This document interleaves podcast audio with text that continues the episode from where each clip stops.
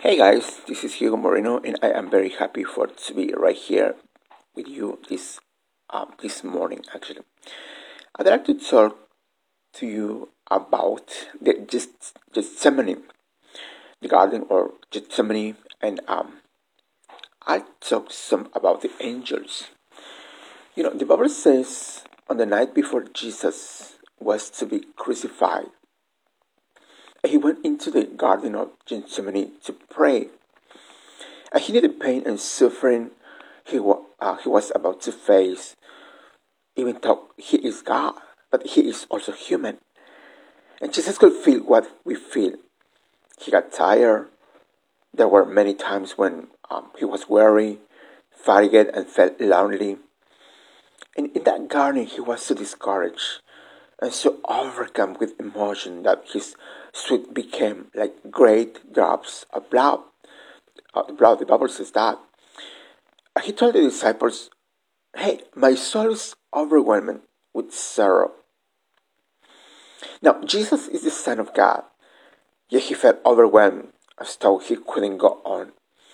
And you would think God would say, Come on, Jesus, you need to be stronger, and you need to be talking up but God understands that life can be overwhelming. And there are times when we feel very tired and distressed. It doesn't mean that we don't have enough faith. It doesn't mean we're not strong enough. You know, when Jesus felt so overwhelmed, when he looked as um, if he wasn't going to fulfill his destiny, the scripture says that God sent an angel to strengthen him let me tell this one more time because I love this one. The Bible says that God sent an angel to strengthen him. What am I saying? You may be tired today. I don't know, tired of believing for your dreams, or um, tired of trying to make your marriage work, tired tired of raising your children, and God sees what you're going through and He feels the weight of what you're carrying. He's not going to leave you there.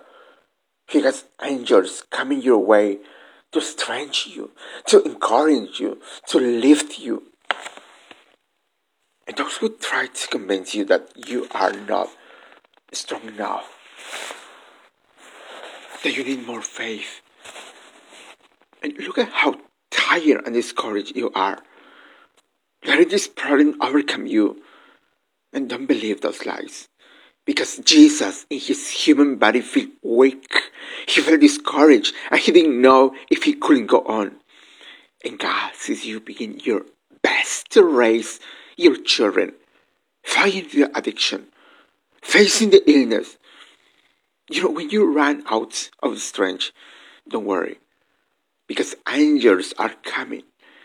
Help is on the way you are going to feel strength that you didn't have. Joy when you couldn't be discouraged, and hope when you shall be depressed. You're going to have the power to endure, the favor to overcome, and the determination to outlast. And it's not because of your own efforts, it's the angels ministering to you. Are you with me?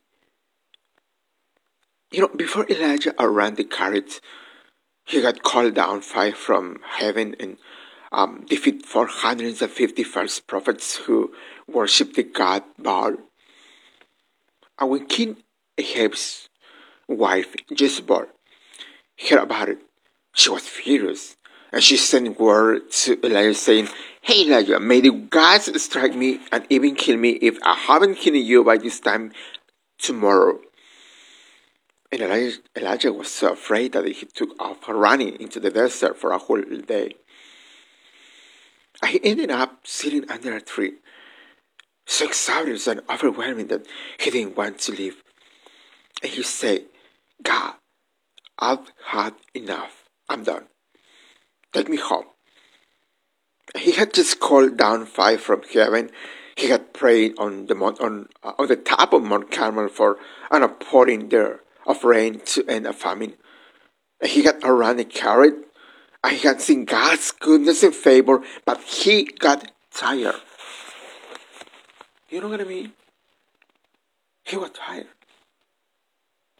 And when we are tired, we can lose our perspective. And problems get magnified. The sickness looks bigger. And we think the trouble at work will never be resolved. Because we feel so overwhelming that we can't go on. But the beauty of our God is that He understands what we're going through. He knows life can feel overwhelming. He knows it's difficult to get out of the garden of Gethsemane on an own. And Elijah was sitting under a tree in the desert. Maybe you know the history. He's depressed and he didn't want to live. This could have been the end of his story, but what happened? An angel showing up there, just as one did in the garden of Jesus. And when Elijah, or while Elijah was sleeping, this angel cooked him some food and brought him a jar of water, and he woke Elijah up and took him to eat. And Elijah looked up and saw freshly baked bread. He must have thought he was dreaming. He ate and went back to sleep. And the Bible says the angel woke him up a second time and said, Eat some more. And Elijah ate the food. And he says he was strengthened by the food to make the 40 days journey. His whole attitude and perspective changed. He got his fire back. He realized that God was still on the throne and he was bigger than what he was facing. Elijah went on to, feel, to fulfill his destiny. You know, what I want you see, what I want you to see is that when you are weak, God is going to strengthen you. When you can't go on, angels are going to show up and make things happen that you couldn't make happen.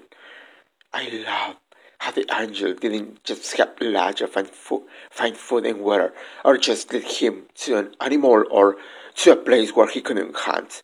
Now, the angel not only brought the food to Elijah, but he cooked the food. Yeah, he did. God is not gonna just help you to get stronger. He's gonna cook some food for you. He's gonna bring her, uh, bring her blessings, increase favor, and healing that he, that He's already prepared. It's gonna be easier than you thought, and it's gonna happen sooner than you think. All right. Thank you so much. Have a wonderful day. See you later.